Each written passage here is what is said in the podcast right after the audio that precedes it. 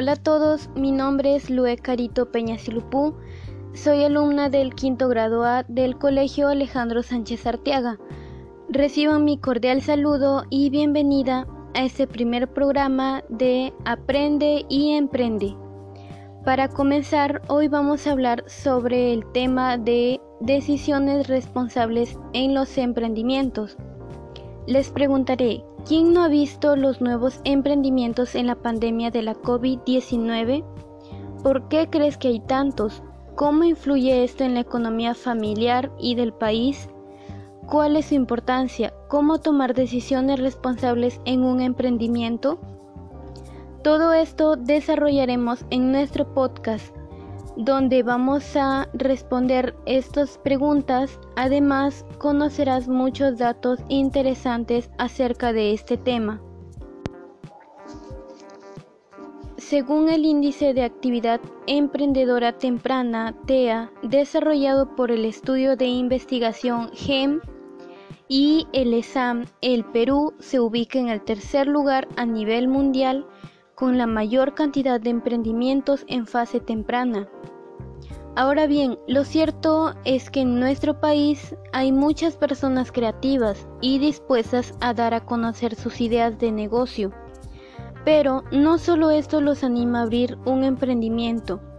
La realidad es que como consecuencia de la pandemia muchas personas perdieron su trabajo y se vieron obligados a buscar nuevas formas de ingresos económicos para mantener a su familia y en algunos casos para mantenerse a ellos mismos.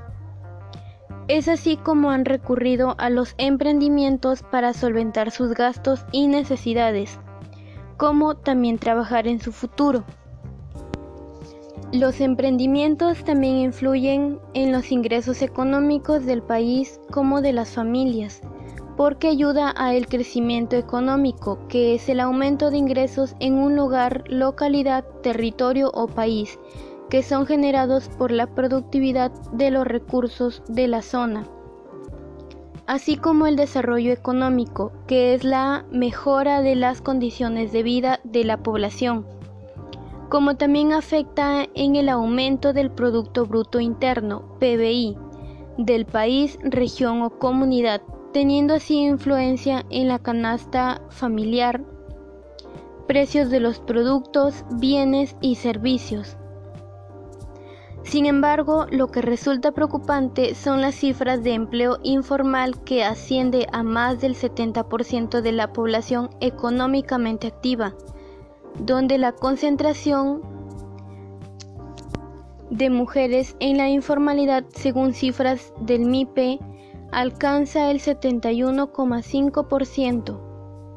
Asimismo, las características de los negocios o emprendimientos en el Perú son que el 41% es informal, 9% semi-informal y 50% formal. Por otro lado, existen una serie de factores que evitan que más personas puedan iniciar sus propios negocios o emprendimientos. Aquí hablamos de la desigualdad de oportunidades, las brechas de género, los problemas para acceder a financiamiento, falta de habilidades de emprendimiento y poco apoyo familiar que tienen. Entonces, ¿cómo podemos mantener y tomar decisiones responsables en los emprendimientos? Muy fácil, el día de hoy te daré recomendaciones acerca de este tema. Aquí hablamos de Número 1. Tu negocio o emprendimiento requiere una serie de permisos para operar. Ser legal y es obligatoria la licencia de funcionamiento emitida por la municipalidad. Debes obtenerla antes de realizar tus actividades. Así evitarás multas y que clausuren tu local. Número 2. Mantén los protocolos de bioseguridad establecidos por el gobierno, como el uso obligatorio de la doble mascarilla, lavado de manos, el metro de distancia y pedir el carnet de vacunación. Número 3. La infraestructura y ambiente de trabajo. Aumentar la renovación de aire y habilitar espacios abiertos. Número 4. Analiza las opciones de difusión de tu emprendimiento como las redes sociales. Crea sitios web y catálogos virtuales que ayuden a los usuarios a acercarse y a conocer más sobre tu emprendimiento.